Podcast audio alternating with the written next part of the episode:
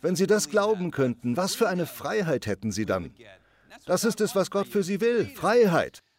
Ich werde heute nur eine kurze Predigt halten, so kurz, dass man in dieser Zeit ein Dutzend Lebkuchen backen könnte.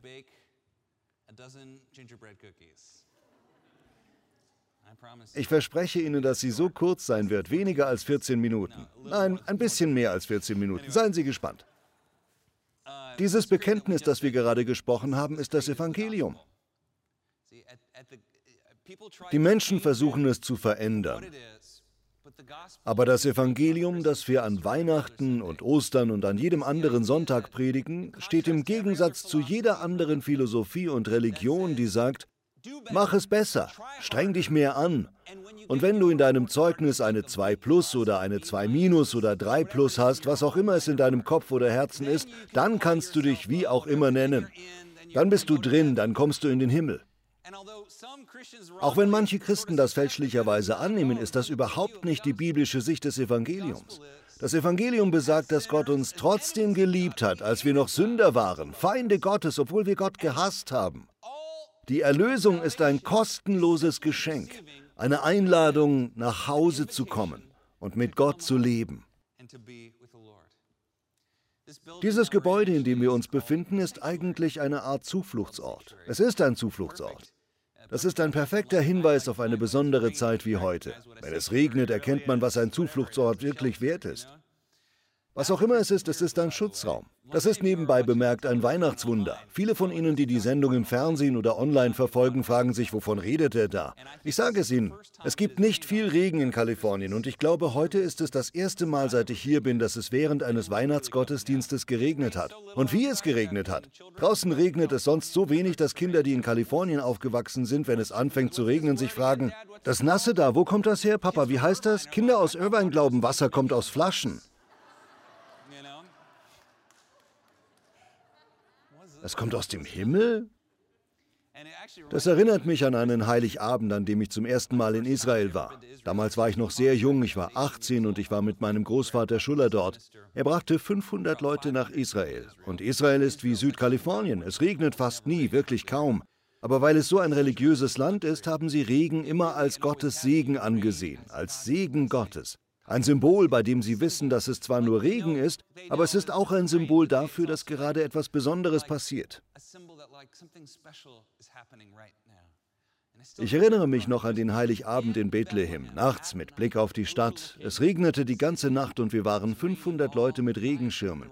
Gerade als der Gottesdienst beginnen sollte, hörte der Regen auf, sodass wir auf die Bühne gehen und beten und Lieder singen konnten. Ist das nicht wunderbar? Wir waren dort mit dem Mann, der das Phantom der Oper gemacht hat. Ich weiß seinen Namen nicht mehr. Michael Phelps? Nein. Nein, ich hab's gleich. Michael. Briggerborn? Crawford, das war's. Briggerborn war nicht mal nah dran. Aber ich weiß noch, ich war 18, dass das Timing für viele von uns in gewisser Weise ein Wunder war. Genau zu Beginn des Gottesdienstes. Ich glaube, es war 19 Uhr. Es regnete in Strömen, dann wurde es 19 Uhr und bumm, es hörte auf. Ich hoffe, dass der Regen heute für Sie ein Symbol dafür sein kann, dass Gottes Segen jetzt auch auf Ihnen liegt, dass Sie heute einen besonderen Segen empfangen.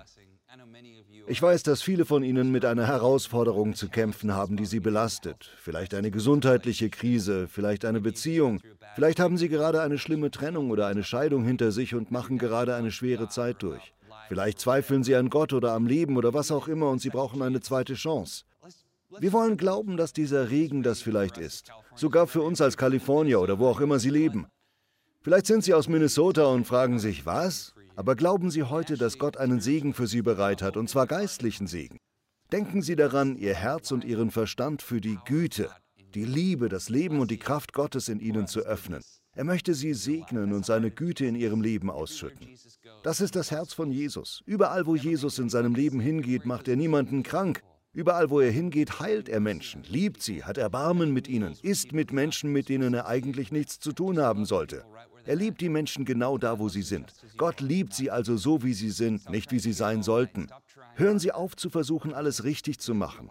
Hören Sie auf, sich noch mehr anzustrengen und überlassen Sie Ihr Leben seiner Liebe und Güte. Er ist für sie, er liebt sie, weil er ihr Vater ist, er ist ihr Papa.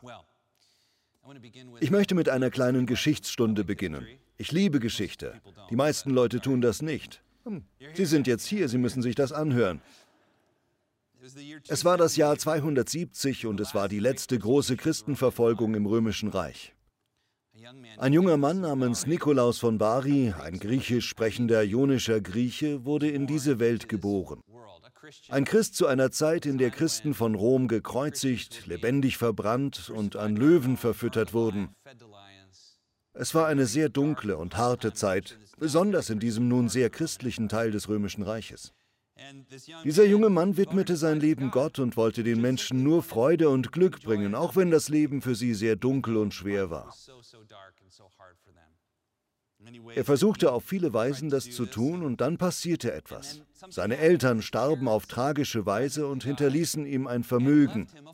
Er wusste, dass sie wohlhabend gewesen waren, aber er wusste nicht, dass sie so wohlhabend waren. Sie hinterließen ihm ein immenses Vermögen. Als gläubiger Mensch fühlte er sich vom Heiligen Geist dazu berufen, anstatt sein Leben und sein Ego damit zu verschönern, es vielmehr dazu zu nutzen, um Menschen glücklicher zu machen, um vielleicht etwas Weihnachtsfreude zu verbreiten, zu gehen und Menschen zu helfen, denen es schlecht geht. Er widmete dem den Rest seines Lebens. Er wurde Priester und Pfarrer und Nikolaus von Bari beschloss, sein Leben damit zu verbringen, sein Geld und sogar sein Leben an Menschen in Not zu verschenken. Es gibt drei ziemlich merkwürdige Geschichten. Die zweite ist richtig seltsam. Ich habe darüber nachgedacht, sie auszulassen, aber ich habe zugesagt, es nicht zu tun, also stehe ich zu meinem Wort. Die erste Geschichte geht so. Es gab einige Männer, die verhaftet wurden und von einem korrupten Richter hingerichtet werden sollten, der von einem Feind dieser Männer bestochen worden war, der sie totziehen wollte. Da Nikolaus dies wusste, sprang er hinein und warf seinen Körper vor das Schwert. Manche sagen, er nahm das Schwert und stieß es in den Boden, predigte und züchtigte den Richter und die Henker und rettete das Leben dieser Männer.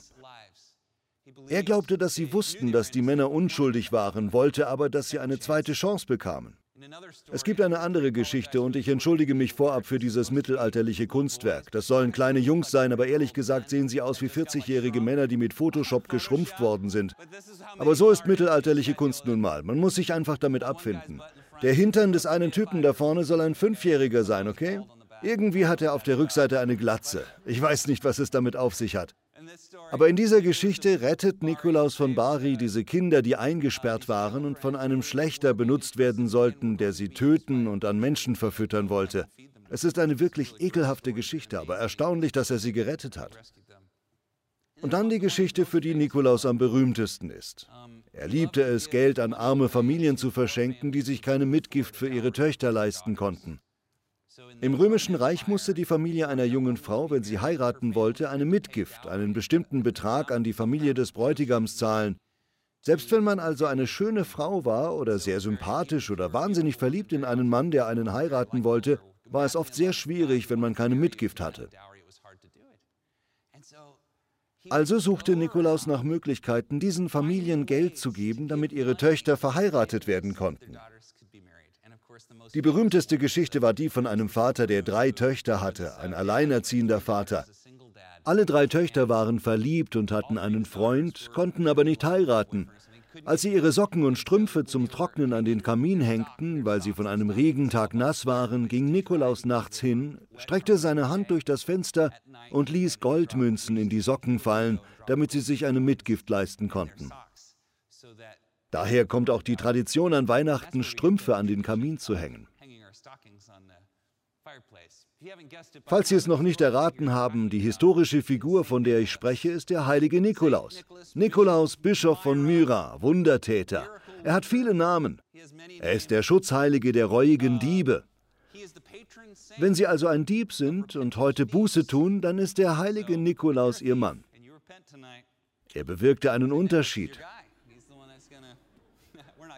Wir sind zwar nicht katholisch, aber es ist eine interessante Geschichte. Natürlich, wenn wir Geschichten über Gläubige wie diese lesen, besonders wenn wir vom Nikolaus hören und wie seine Geschichte beginnt, dann sehe ich jemanden, der an zweite Chancen glaubt. Selbst diese Gefangenen, ich fühle mich wie Sie. Selbst wenn sie schuldig gewesen wären, wollte er sie nicht tot sehen. Sie wissen, was ich meine. Dass diese Kinder, dass diese Frauen, dass Menschen eine Chance verdienen. Sie verdienen eine Chance. Sie verdienen eine zweite Chance. Ich glaube das für Sie. Und Gott hat das auch für sie. Viele von uns in diesem Raum sind relativ gute Menschen.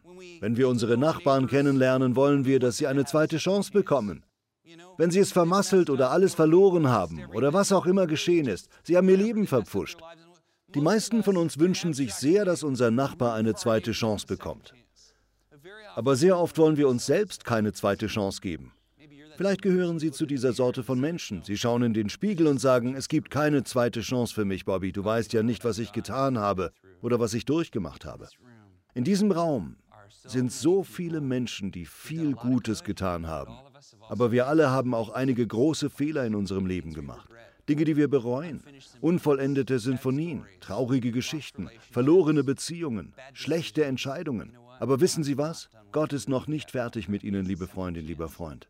Er gibt ihnen eine zweite Chance. Genau davon handeln die Evangelien. Es ist nicht nur eine zweite Chance, es ist eine dritte, eine vierte, eine fünfte und sechste Chance. Ist das nicht wunderbar? Siebenmal, siebzigmal sagt die Bibel. So viele Chancen bekommt man. Multiplizieren Sie das mit weiteren 70 und dann setzen Sie noch eine kleine Unendlichkeit daneben. So sehr ist Gott für Sie und nicht gegen Sie. Er will uns in vielerlei Hinsicht. Und ich hoffe, dass Sie heute an diese zweite Chance für sich glauben dass Gott einen großen Plan für sie hat und dass sie sich nicht mit der Schande ihrer Vergangenheit und all diesen Dingen herumschlagen müssen. Heute erinnern wir uns natürlich an die Geburt von Jesus. Das ist doch ein Fest, oder? Das ist es, was ein Weihnachtsgottesdienst ist. Es ist ein Fest zu Ehren des fröhlichsten Menschen aller Zeiten, Jesus Christus. Wenn wir an die Krippe denken, dann denken wir immer an all die Personen, die gekommen sind. Jesus wurde in einem Stall geboren, in einen Wassertrog, was damals für einen König peinlich gewesen wäre. Aber er ist eine andere Art von König. Es ist ein auf dem Kopf stehendes Königreich. Und an diesem Ort sind alle möglichen Leute, wie zum Beispiel Hirten mit einer niedrigen Position. Übrigens, diese Hirten waren Teenager-Mädchen. Wenn Sie zu dieser Kirche gehören, dann wissen Sie, dass das historisch gesehen wahrscheinlich junge Mädchen waren. Keine alten Männer mit Bärten. Und dann sind da arme Leute und reiche Leute und Sterndeuter und all diese Dinge. Wenn wir an die Krippe denken, denken wir an eine Einladung an alle. An alle, die einfach sagen, ja, das ist auch für mich. Ich nehme diese zweite Chance wahr.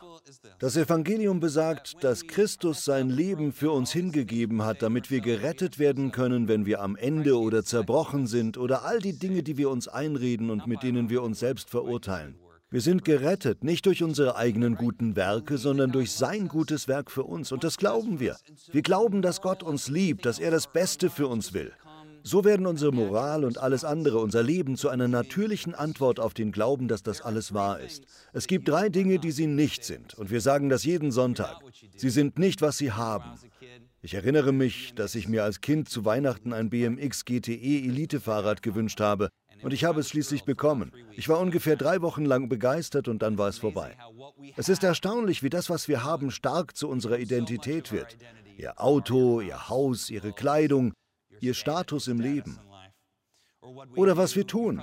Sie kennen die Situation, Sie treffen jemanden zum ersten Mal und die erste Frage, die die meisten dann stellen, ist, was machen Sie beruflich? Und auf diese Weise identifizieren wir Menschen und beginnen zu verinnerlichen, dass das, was man beruflich macht, was man moralisch tut, auch das ist, was man ist. Oder was die Leute über uns sagen. Oh Mann, wenn jemand hundert nette Dinge zu mir sagt und eine Person sagt dann eine schlechte Sache, an was erinnere ich mich? Wenn Sie so sind wie ich, wenn Sie ein menschliches Wesen sind, dann ist es diese eine negative Sache, die Sie nicht loswerden. Sie bleibt einfach da drin. Wir sind so oft an die Meinung anderer gebunden. Wir sind so oft an unser Bedürfnis nach einem weiteren Gegenstand gebunden oder an unser Bedürfnis, einen besseren Job zu haben oder etwas Anerkennung zu bekommen. Liebe Freunde, all diese Dinge sind schön und gut, aber darf ich Ihnen einfach ein bisschen Freiheit mitgeben? Darf ich Ihnen jetzt etwas Freiheit schenken? Denn diese Dinge sind es nicht, worum es im Leben geht. Im Leben geht es darum zu verstehen, dass Sie in diesem Moment der Augapfel Gottes sind, auch wenn Sie niemand liebt, auch wenn sich niemand um Sie kümmert oder Sie wahrnimmt. Ich denke dabei an meine eigenen Kinder und wie sehr ich sie liebe und wie kaputt und verkorkst ich bin. In der Bibel steht, dass Gott Liebe ist und das hat er auch für sie. Ich weiß, dass viele Menschen hier nicht an Gott glauben, Aber die Bibel sagt auch, dass man einen Berg versetzen kann, wenn man nur einen Senfkorn großen Glauben hat. Vielleicht glauben die meisten von Ihnen nicht an Gott, vielleicht tut es ein Prozent von Ihnen. Selbst wenn es nur eine Kleinigkeit ist, möchte ich Sie heute herausfordern, das Gott zu geben und zu sehen, was er daraus machen kann. Hören Sie auf, sich darüber Gedanken zu machen, was Sie haben oder was die Leute über Sie sagen oder was Sie beruflich machen oder all diese Dinge.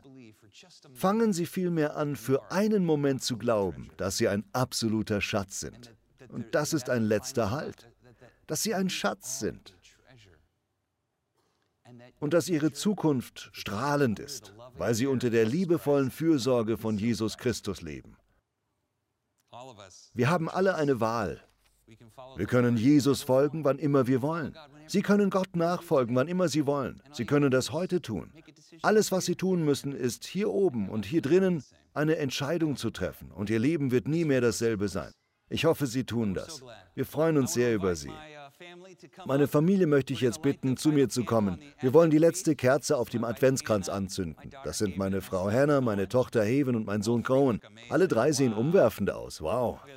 Sehen Sie sich diese gut aussehende Familie an. Hast du deine Karte dabei, Haven?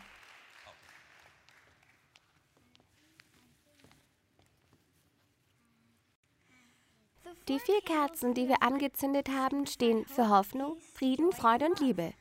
Vier Verheißungen, die Gott uns immer wieder anbietet und die alle in der Kerze, die wir heute Abend anzünden, die Christuskerze, zum Ausdruck kommen.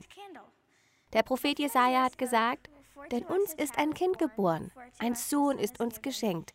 Er wird die Herrschaft übernehmen. Man nennt ihn wunderbarer Ratgeber, starker Gott, ewiger Vater, Friedensfürst. In Christus finden wir die Hoffnung auf Veränderung, den Frieden, der aus der Gerechtigkeit fließt, die Freude einer echten christlichen Gemeinschaft und die Liebe, die uns in unserer Verschiedenheit umfasst und jeden von uns dazu befähigt, seinen einzigartigen Beitrag zu Gottes Reich zu leisten. In Christus finden wir Licht und Würde und den Mut, wie er zu sein, seinem Ruf zu antworten und seinen Spuren zu folgen. Bitte brechen Sie Ihre Knicklichter. Fröhliche Weihnachten euch allen. Fröhliche Weihnachten.